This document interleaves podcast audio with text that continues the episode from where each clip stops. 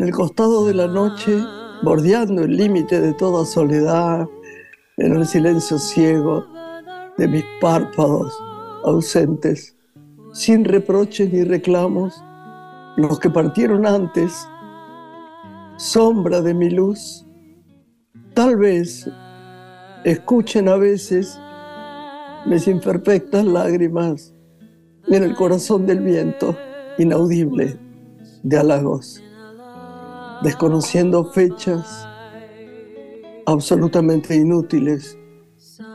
Quiero decirles casi al oído, blandamente, lo llevo en la grupa del alma.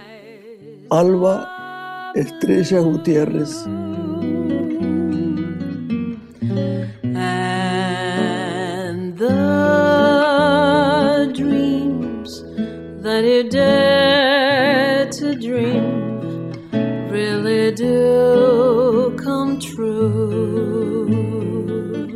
Hola Lore. Hola Grace, un saludo a toda la audiencia de una mujer que ¿Cómo gusta reencontrarnos. ¿Cómo Otra vez vos? un poema de, de Alba Estrella Gutiérrez, ¿no? Maravillosos. Me encanta cuando lo, lo evocás y lo traes, que siempre nos transporta a otro estado, ¿no? Y además son autores eh, un poco olvidados, así que siempre es lindo recuperar. Sus ancestros, porque ella es, en el fondo es no nueva, pero en, en este siglo, en esta generación, ha sido como un desafío, algo nuevo, muy, muy fuerte, ¿no? Eh, lo de Alba. Sí, fue maestra, tiene publicados varios libros, ha incluso trabajado en, en radios, ¿no? Y en muchos recitales de poesía. Así que es lindo también este, traerla de nuevo al programa, como en cada apertura, que nos regalas un poema de algún escritor o escritora. Y hoy tenemos una invitada que amo, así que no me va a costar mucho. Me encantaría contar que cuando el otro día alguien del medio, a mí la palabra del ambiente me parece horrible. Digo, de nuestro medio, de la gente que tiene acceso a nosotros y nosotros a ella, de los que nos conocemos. Me dijo, vos siempre estás resfriada, debes tener las defensas bajas. Yo me acabo de hacer análisis a los que sabe esta persona divina que vos vas a presentar ahora, rigurosamente cada año, horas antes de un año. Y parecería que es difícil explicar que tengo sinusitis crónica, que eso va y viene como un número de la lotería. Y en algún momento estás bien y en algún momento estás mal, bastante mal. Según sea el, tiempo, el frío, el calor, es muy difícil hablar de, la, de esto sin que te parezca, pero qué raro, debes tener algo no bueno porque es raro que siempre estés resfriada. No, tengo sinusitis crónica, es eso. Bueno, Lore, ¿qué te parece que hablando de enfermedades presentemos a la diosa? Se lo pedí por favor que venga, venga en esta ronda que hacemos nosotros, en donde se nos escucha la voz y lamentablemente no se nos ve la cara, pero bueno, presentarla es alguien que tengo una confianza ciega de muchísimos años, a pesar de que ella es muy joven, y a quien quiero con todo mi corazón. Así que presentarla, yo le rogué que viniera porque yo me doy cuenta lo poco que sabe la gente de este tema que ella va a tocar. Presentarla. Graciela Borges es una mujer.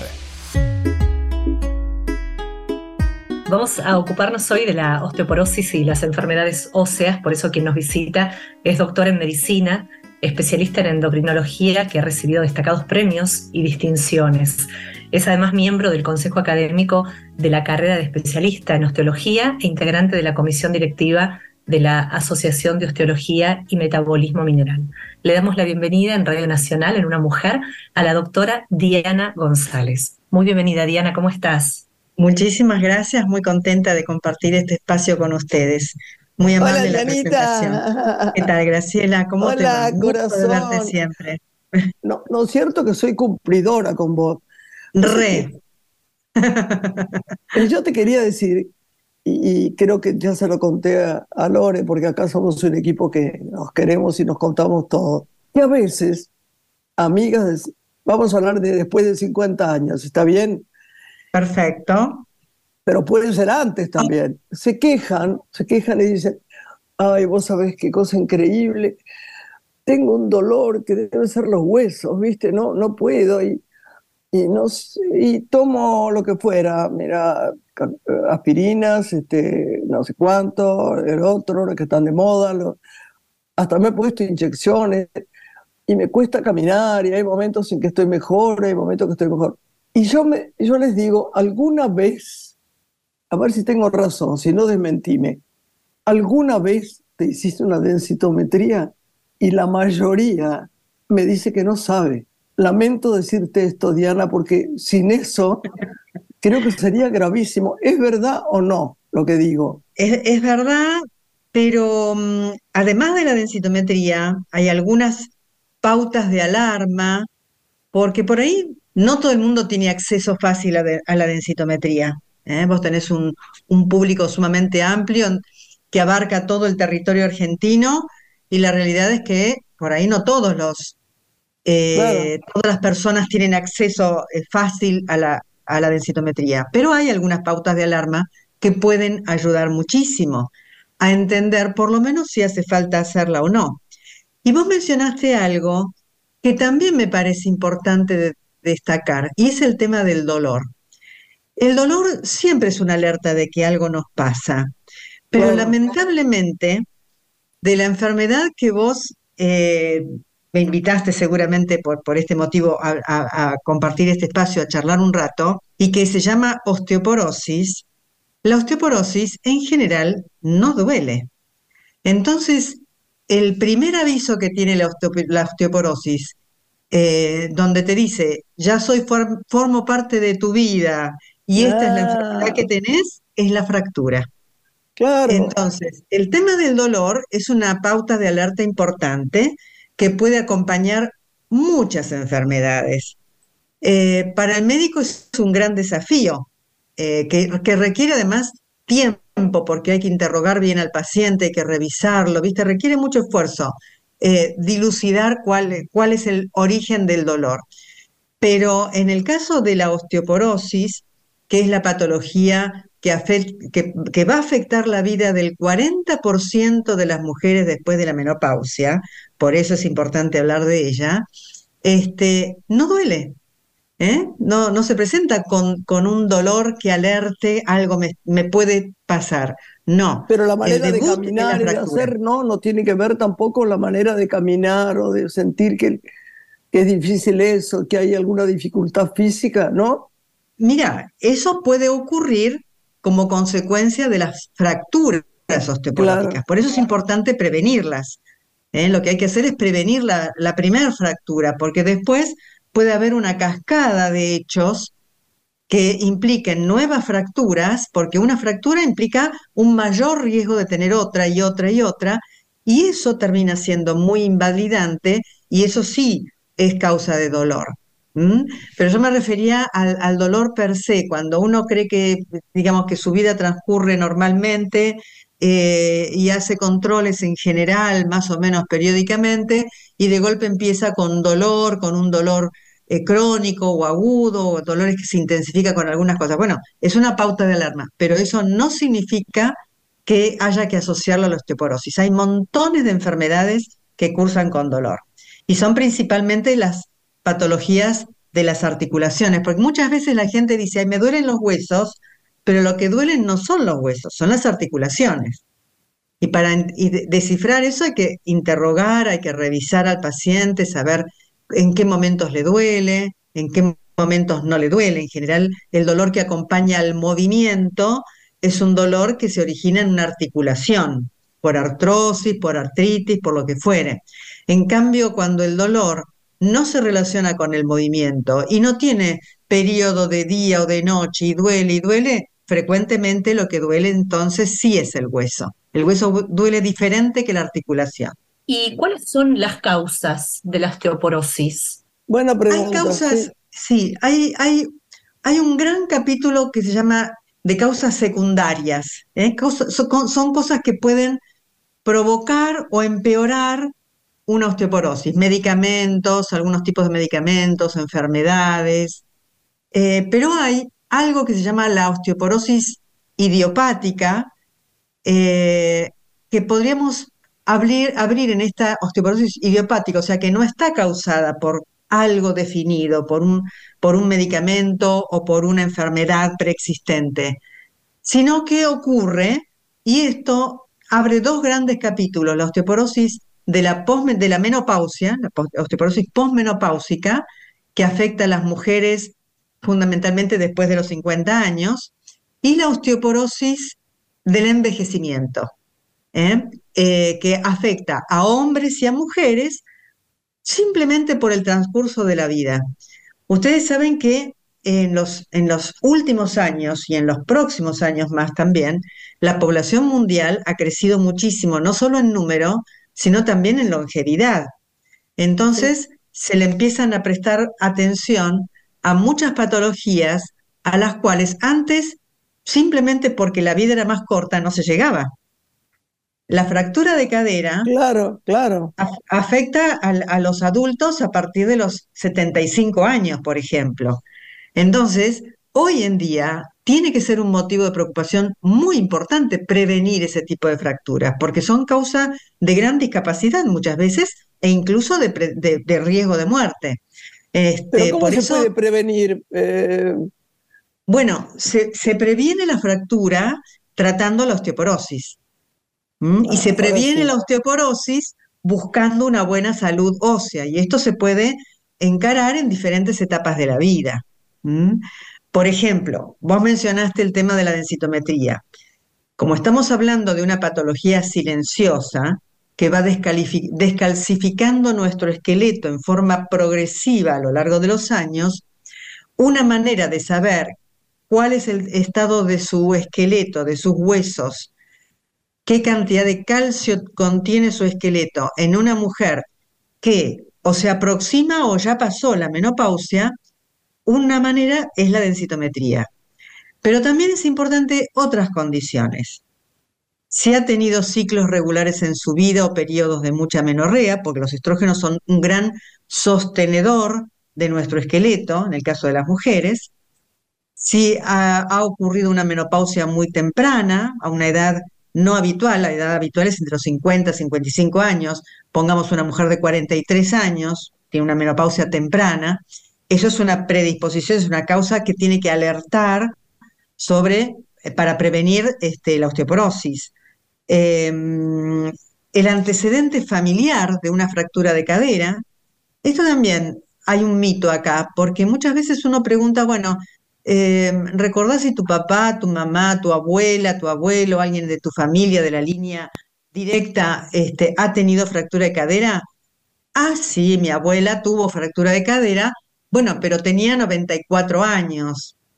Entonces, muchas veces naturalizamos una patología porque corresponde a la edad. No, no corresponde a la edad. Se fracturó porque tenía una osteoporosis eh, asociada a la edad. O sea, muchos años perdiendo o desmineralizando su esqueleto. Cuanto más años tenemos, más tiempo de haber desmineralizado nuestro esqueleto teníamos, ¿no es cierto?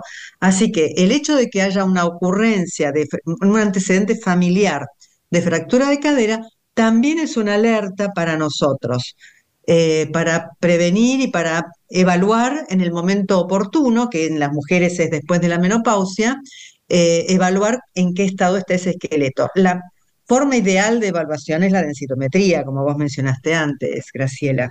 Esa densitometría nos permite cuantificar, saber qué grado de, cantidad de calcio tiene nuestra columna, qué, grado, qué cantidad de calcio tiene nuestra cadera, y si hay alguna disminución de esa cantidad de calcio, eso se llama osteopenia, cuando hay una disminución de esa cantidad de calcio y detectamos una osteopenia, ya por ahí podemos intervenir con algunas medidas para evitar que eso se transforme en una osteoporosis, es decir, una gran pérdida de minerales, de calcio del esqueleto que nos predisponga a las fracturas.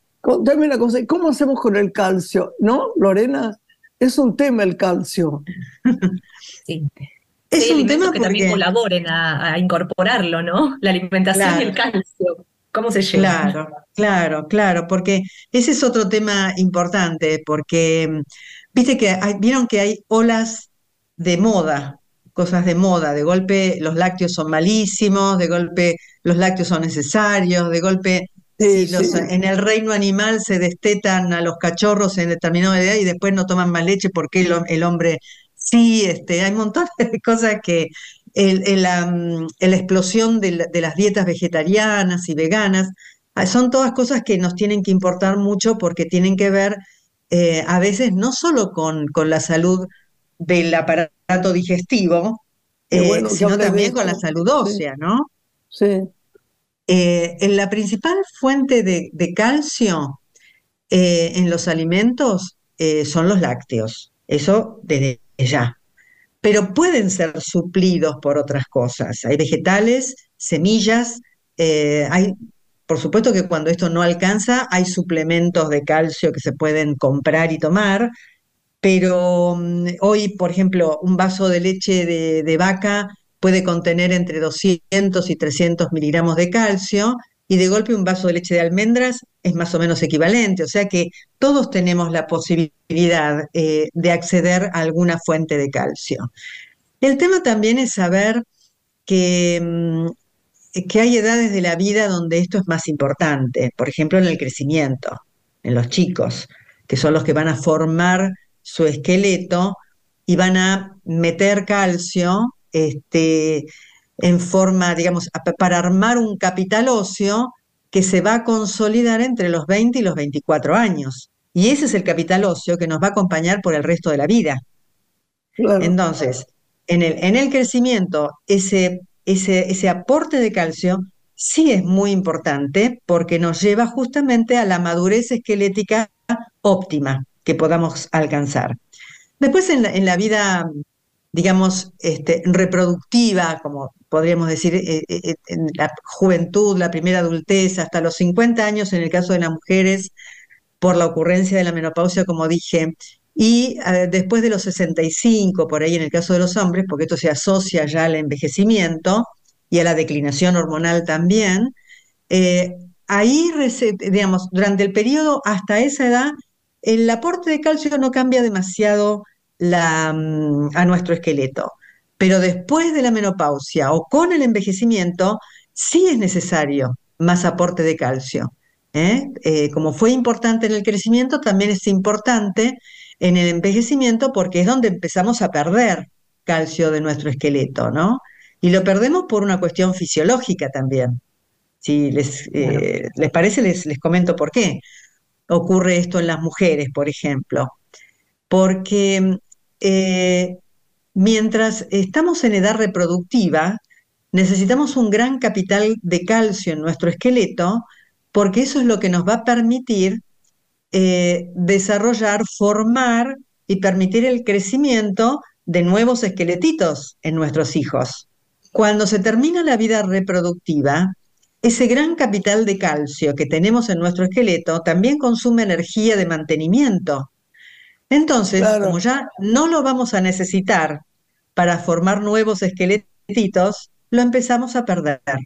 Esta es una manera, es algo fisiológico. Lo que pasa es que esto que es fisiológico, en algunas mujeres se transforma en patológico y no sabemos muy bien por qué ocurre. Eh, que algunas mujeres pierden calcio sin llegar nunca a tener una osteoporosis y otras, esa pérdida de calcio que es- ocurre en la menopausia, la lleva a tener una osteoporosis porque es muy exagerada. No sabemos por qué ocurre eso. La ciencia lo responderá seguramente en no mucho tiempo. Sí. Claro, el ejercicio físico está indicado en casos de osteoporosis y se puede realizar actividad física. ¿Qué actividad se aconseja? No, no solo se puede, sino que se debe, porque la inactividad y la vida sedentaria son causa de descalcificación. Eh, ustedes saben que cuando uno se rompe una pierna y está enyesado mucho tiempo, este, o el tiempo necesario, que en general no son menos de tres meses, enyesado o inmovilizado, después hay que hacer rehabilitación porque los Claro. músculos se funden rápidamente. Lo mismo ocurre, ese, hueso también se descalcificó por la inactividad y por la falta de trabajo muscular. Es fundamental la interacción entre músculo y hueso. Entonces es muy importante en cualquier persona que padece osteoporosis hacer un programa de ejercicios, que haga actividad física, caminar aunque sea. La caminata es un excelente ejercicio que este, permite, eh, estimula mucho la calcificación de la cadera, por ejemplo. Entonces, en alguien que tiene una, mm, osteopenia, una pérdida de, de, mineral, de calcio en la cadera, y por lo tanto tiene un mayor riesgo de fractura, yo lo invito inmediatamente a comenzar este, a trabajar con caminatas, porque es un gran estímulo, barato el ejercicio y sumamente eh, productivo, beneficioso. Casi diríamos que es el mejor, ¿no? Media hora de caminata diaria. ese es excelente, excelente para todo, excelente para todo, inclusive para el hueso. Eh, porque, por ejemplo, si hablamos de natación, la natación es excelente para músculos, articulaciones, elongación, es bárbaro, es un ejercicio aeróbico lindo de hacer, más complicado que caminar, pero para el hueso no le sirve, porque el hueso necesita impacto sobre el piso.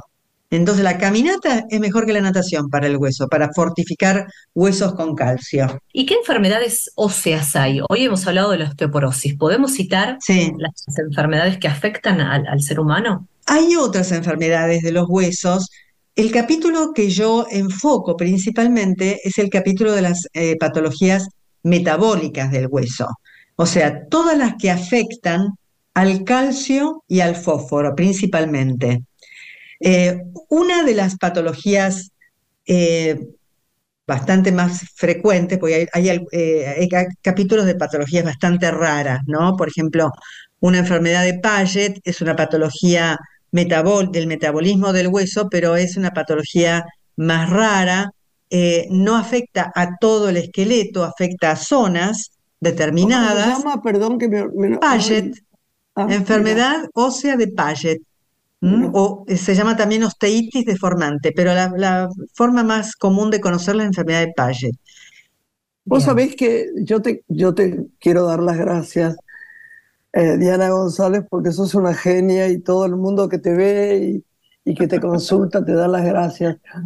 Me muero de risa porque Navarrame, viste que es mi médico clínico, siempre me dice, voy a hacer análisis, ¿no? Eso le va, le va a hacer gracia a Lore. Me dice, sí, ya sé, ya sé, el cross lab para, para Diana González. sí, ¿Dónde te puede encontrar la gente? ¿Tenés un Instagram? ¿Dónde? No es que lo este, necesites, pero ¿cómo te puede contactar alguien? En el, Mautalén. El, el, Mautalén es un centro de referencia desde hace muchos años. Yo estoy eh, me, formé con el doctor Mautalén y sigo en, el mismo centro atendiendo consultorio los días miércoles en general, eh, todo el día. Este, y cualquiera que se meta en Google y pone Mautalén, sale el centro y ahí me va a encontrar en Ascuénaga 1860 eh, que es un lugar muy, muy fácil de acceder. Te agradezco muchísimo, Graciela, la, mención de esto. Te quiero, mi amor. Muchísimas gracias por haber estado con nosotros. Viste que casi ni te preguntamos, porque hablas y Hablen mucho, ¿no? No, al revés, es tan informativo y tan lindo. Te quiero mucho y, y Lore y yo estamos contentísimos de haberte tenido. Y nos vamos, a seguir con música. Ahí está. A Diana, hacemos una pausa musical para escuchar a Sandro y a Axel en lo que es un adelanto de lo que nos brinda ya la inteligencia artificial en el campo del arte, reuniendo a ambos artistas. Te propongo, escuchamos este tema. Te propongo disfrutar de una mañana caminando de mi mano, una flor en tu ventana o que algún violín gitano nos regale con su voz. Te propongo elegir la cartelera de algún cine continuado o tal vez mirar vidrieras. Te propongo cosas simples, son las cosas de este amor no propongo ni al sol ni las estrellas, tampoco yo te ofrezco un castillo de ilusión. Y Yo tengo para darte tan solo cosas buenas, triviales y sencillas, las cosas de este amor. Te propongo un amanecer cualquiera aferradas de mi brazo compartiendo una quimera. Te propongo simplemente que me quieras. Yo no te propongo ni el sol ni las estrellas, tampoco yo te ofrezco un castillo de ilusión. Yo tengo para darte tan solo cosas buenas. Una mujer. Con Graciela Borges. En la radio pública. Estás escuchando Una mujer. Con Graciela Borges. Somewhere over the rainbow. Lore, tenemos a alguien amigo, ¿no? Muy amiga. Y para hablar de un tema tan lindo hoy, ¿no? Como son las editoriales independientes y toda la, la literatura que despliegan, porque son una parte importante de la industria del libro, pero son pequeñas y medianas empresas que se caracterizan tal vez por la diversidad de sus públicos, la proliferación de autores emergentes y canales de distribución alternativo. Emprendimiento te podría decir más autogestivo, ¿no? Así que nos interesa ocuparnos de, de estas editoriales que representan cierta resistencia a las fuerzas del mercado y libros que podamos leer que nos acerque nuestra querida Natalia Hidalgo, gestora cultural, creadora de letras que miran, comunicadora social, coach y tallerista en promoción de la lectura. Muy bienvenida, Natalia, ¿cómo estás? Hola, buenas tardes. Nati, siempre, libro. Nati, libro. Siempre un Natilina, te voy a contar algo. ¿A quién, con vergüenza. Contame. ¿Sabes a quién estoy leyendo que nunca había leído? ¿A quién? A Guillermo Martínez. Ah, Qué tremendo bueno. escritor, hermoso. Tremendo escritor. Me Ahí falta en libros que- conseguir un libro. que- Estoy leyendo Los crímenes de, eh, de lo de Alicia, el país de las maravillas. Bueno, después Sí. te lo digo. Pero Eh, qué bien escribe. ¿Sabés que Guillermo, además de escritor, es matemático? Por eso sé que es matemático y se fue a Londres, se fue a Oxford exactamente, después pasó a Cambridge un tiempo, pero se quedó en Londres y empezó a contar un poco su vivencia, no, no serán verdades, pero digo, qué bien, y es matemático, él está estudiando ma- matemática. Así es. Y ¿Lo además leíste en alguna vez, Lore? Sí, me encanta, Guillermo, me encanta. Soy tan fan de él como de Alan Pauls, otro. Vos sabés, vos Gran, sabés qué vergüenza, autor. yo nunca lo leí. Y, y me encanta, estoy enamorada de cómo escribe. Vive acá, no, no, se fue a Londres, creo.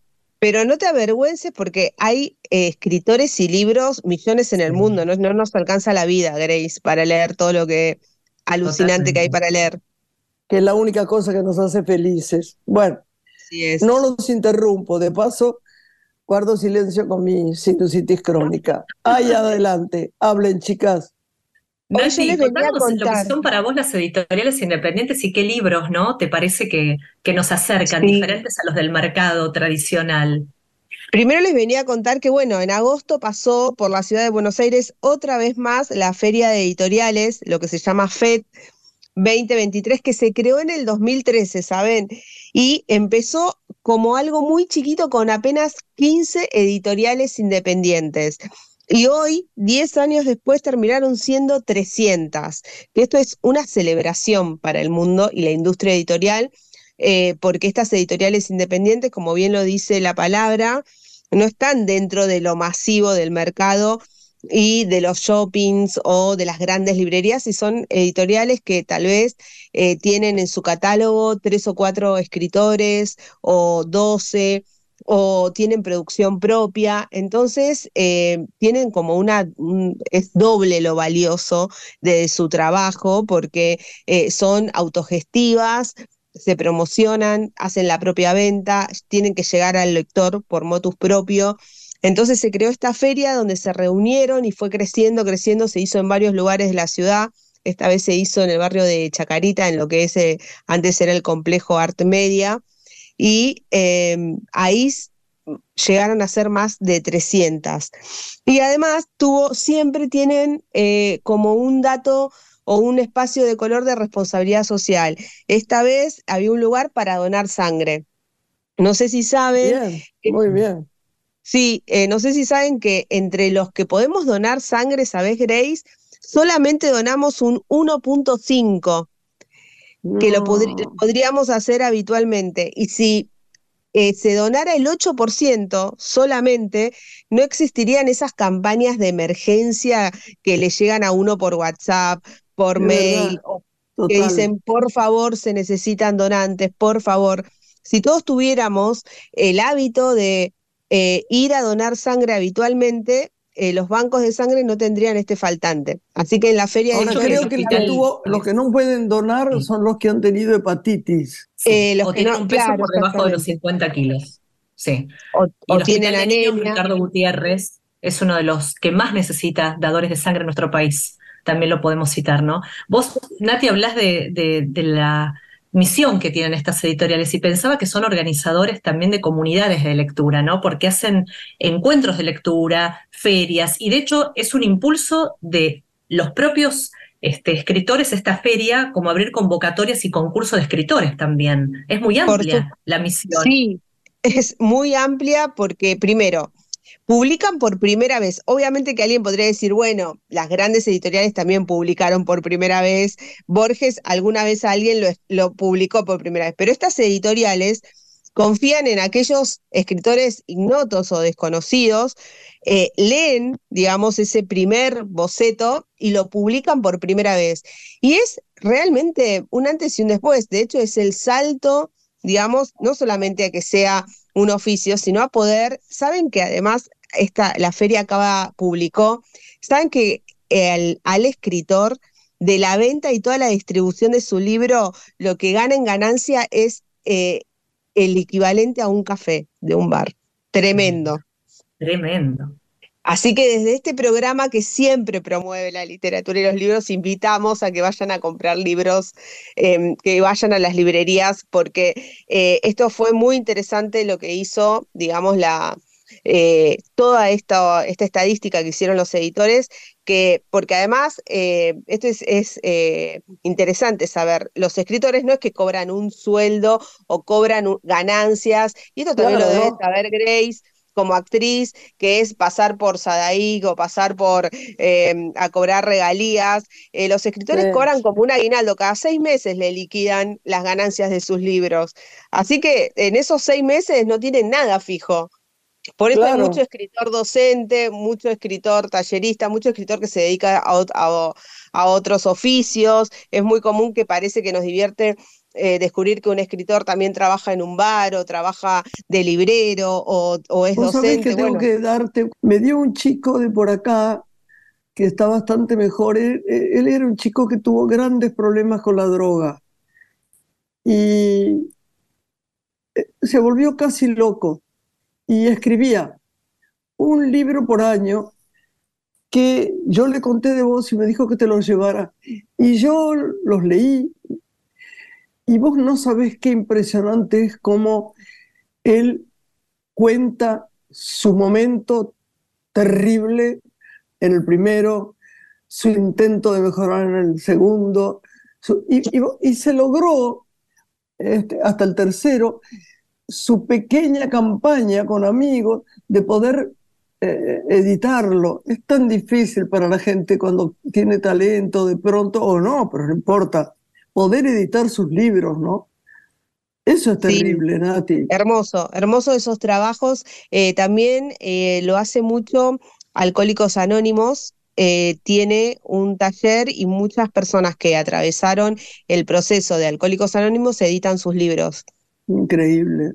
Hermoso. Así que bueno, eh, yo elegí dentro de mi mundo de subjetividades, porque son las que a mí me gustan, algunas editoriales independientes para que las puedan eh, ir a buscar a las librerías o comprarlas por la web o las pueden buscar en Instagram. Busqué A una ver. infantil y una de, adul- de una de adultos. Una que se llama Arte a Babor, que es hermosa, no sé si la conoces, Lore. Me encanta ese Eh, editorial, de libros preciosos. Bueno, viste, qué bueno. Eh, que tiene, es infantil, pero le cuenta a los niños sobre los grandes, sobre, además es una editorial que está dedicada a la difusión de el arte en sí mismo, por ejemplo, los museos, la pintura.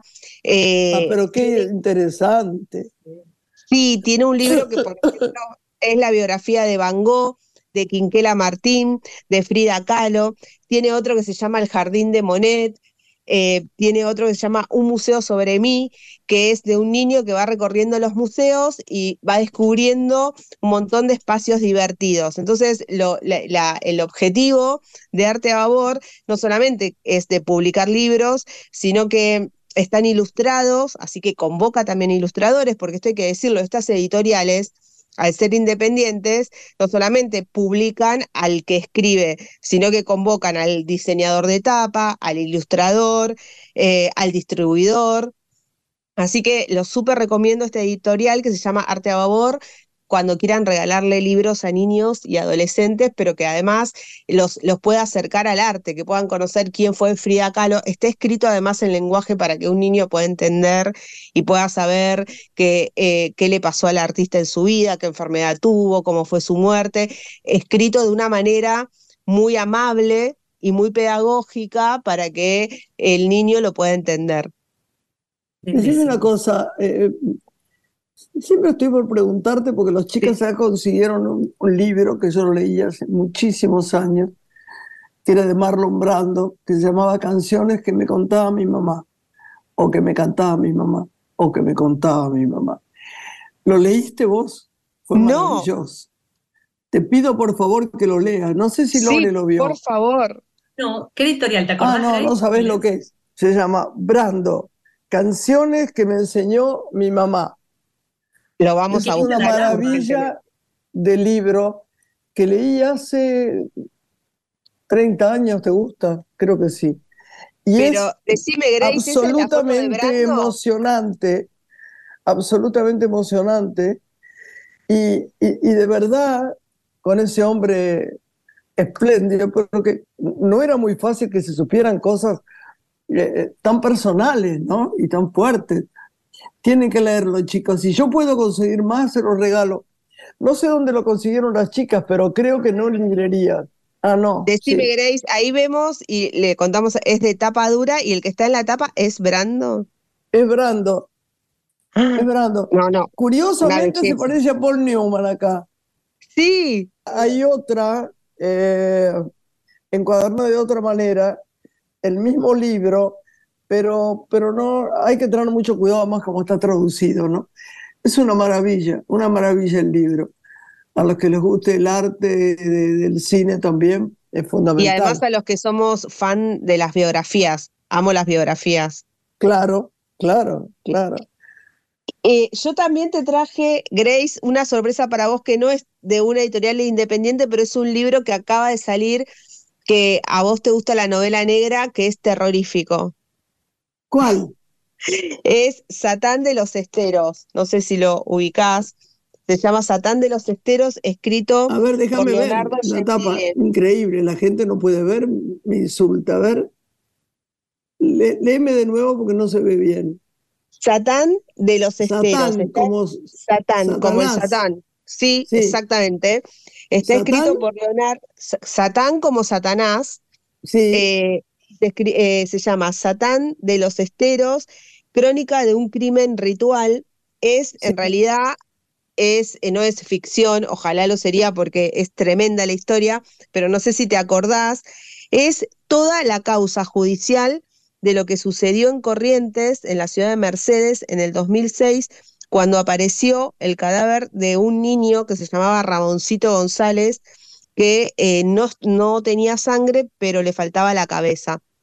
Y el escritor- sí, el escritor Leonardo Gentile recuperó la causa, eh, lo acompañó mucho y quien además le hace el prólogo es Selva Almada, una excelente escritora, Pero ¿qué te parece? La queremos mucho, la tuvimos acá.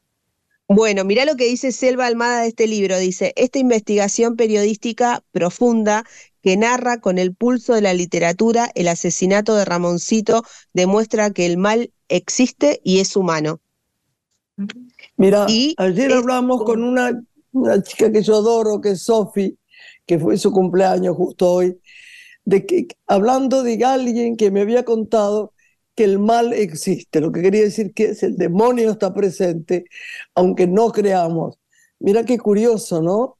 Hablábamos de eso, el mal existe, ¿sí? Yo me, lo, yo me lo compré y me acordé de vos porque viste que yo no soy muy de la novela negra, pero el libro si lo lees eh, parece, o sea, no puedes creer que haya sido real, pero eh, también lo que hace el trabajo periodístico que hace el escritor es que rescata toda la causa judicial, pero no la narra como algo aburrido, sino que va mezclando con los fragmentos porque el caso tuvo magia negra, tuvo, eh, tiene enlace con el narcotráfico, con la corrupción eh, y con un asesinato espantoso, eh, y logra atraparte el libro y vos no crees que es una causa judicial.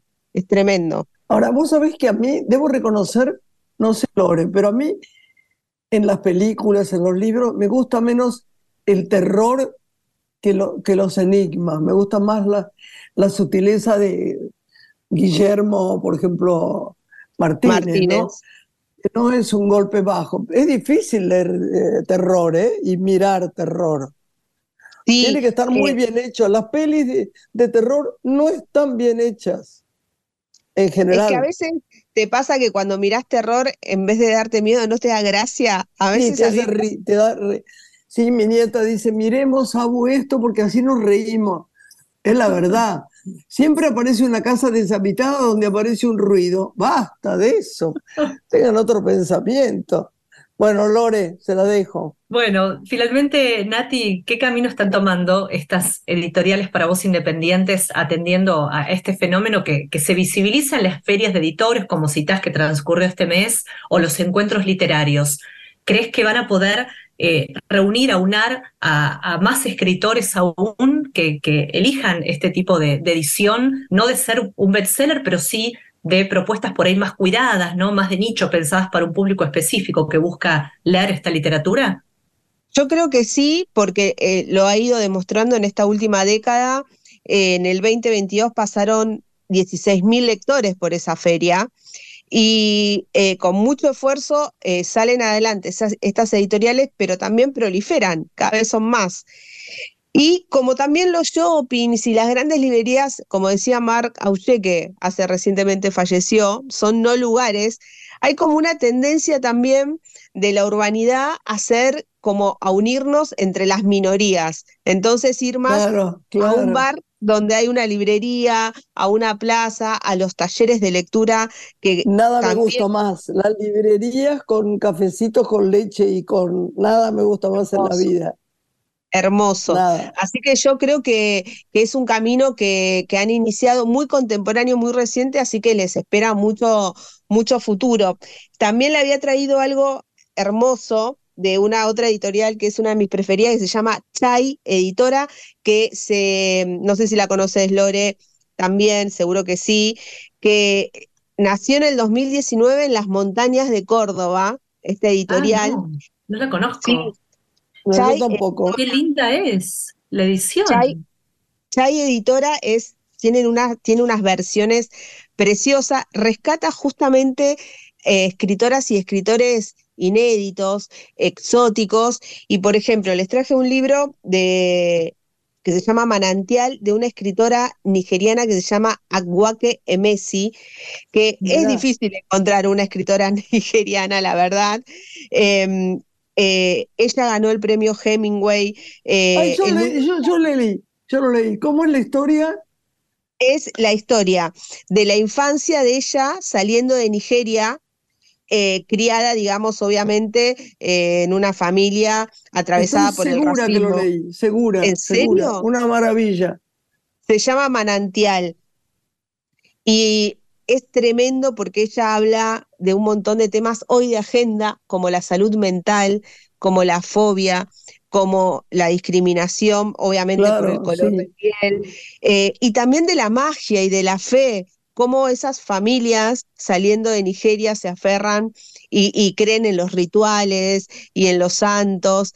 Es un libro maravilloso. Y esta editorial, que se llama Chai, hace eso. rescata historias exóticas perdidas y escritores y escritoras tal vez no tan conocidos, eh, pero que son brillantes. Se la súper recomiendo a esta editorial, es nueva, o sea, nació en el 2019, tiene apenas cinco años y todos sus títulos están premiados. Eh, todos, porque eh, rescata historias inéditas y la crítica no hace más que elogiarlos. También tiene el otro libro que se llama sobre Bárbara Loden, que es una biografía eh, que también es muy bueno, y también es una de las pocas editoriales que hoy edita a Natalie Leger, que es también una escritora que habla sobre todo el mundo femenino, desde un lugar también muy especial, ¿no? ¿Qué nos pasa a las mujeres a distintas edades? Em, ¿Cómo son las nuevas maternidades? Eh, se las recomiendo. Se llama Chai, así de simple la editorial.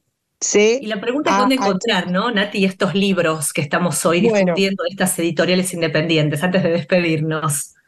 Estos libros los pueden ubicar en las web, o sea, si googleás las editoriales Arte a Babor, Chai, por ejemplo, Caja Negra, em, Las Afueras, que son editoriales eh, Eterna Cadencia, que tiene además su librería, ¿no? Que son también editadas. Eh, así es, ahí también se puede almorzar, se puede tomar un café. Y también ya están en algunas librerías de las grandes avenidas, ¿no? De Corrientes, Santa Fe. Y si no, eh, lo pueden comprar vía web, lo buscan en Instagram y también en esas librerías chiquititas que están en los barrios. Como, porque también estas librerías independientes buscan estar y le dan en consignación libros a las librerías chiquititas de los barrios. Eh, en Palermo, en Caballito, en Almagro, en un montón de, barrios de la ciudad. Y si no, directamente la contactan a ellas, a su web y te hacen el envío a tu casa. Bueno, ha sido un placerazo tenerte. Te quiero. He hecho declaraciones valientes acerca de que no había leído, raro en mí que no conozca a un autor. Qué canchera. ahora me, voy a salir como loca a comprar ese libro que me mostraste. sí, acuérdense, Brando, canciones que me enseñó mi mamá. Un beso grande, tesoro. Besos, gracias, por invitarme, gracias por la invitación. Adiós. Nos hablamos como siempre en privado. Adiós. Nos estamos Nosotros nos despedimos, Grace, deseándoles un fin de semana en el que puedan descansar. Dale, gracias. Si te parece, nos despedimos con música. caiga un poco y me deje descansar. Claro que sí, nos vamos con música, escuchando Un Mundo Agradable de David Lebón y Ricardo Moyo. Que tengan un lindo fin de semana, hasta el viernes próximo. Quiero despertarme en un mundo agradable.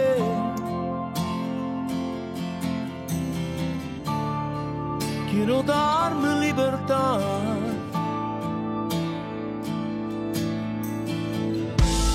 Ya no quiero dar lo que no tiene sentido. Solo quiero aquí estar.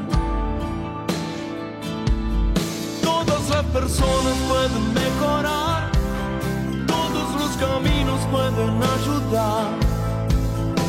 Si estás ahí, si lo deseas, este es mi sueño y el de muchos más. Esta es mi casa donde quiero estar.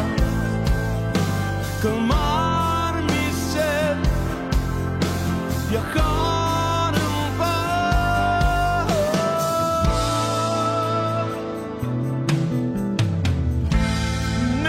darme un espacio en el tiempo.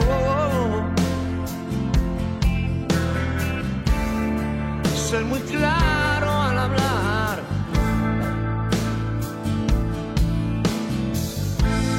Sin informaciones que castiguen mi centro. Solo quiero alcanzar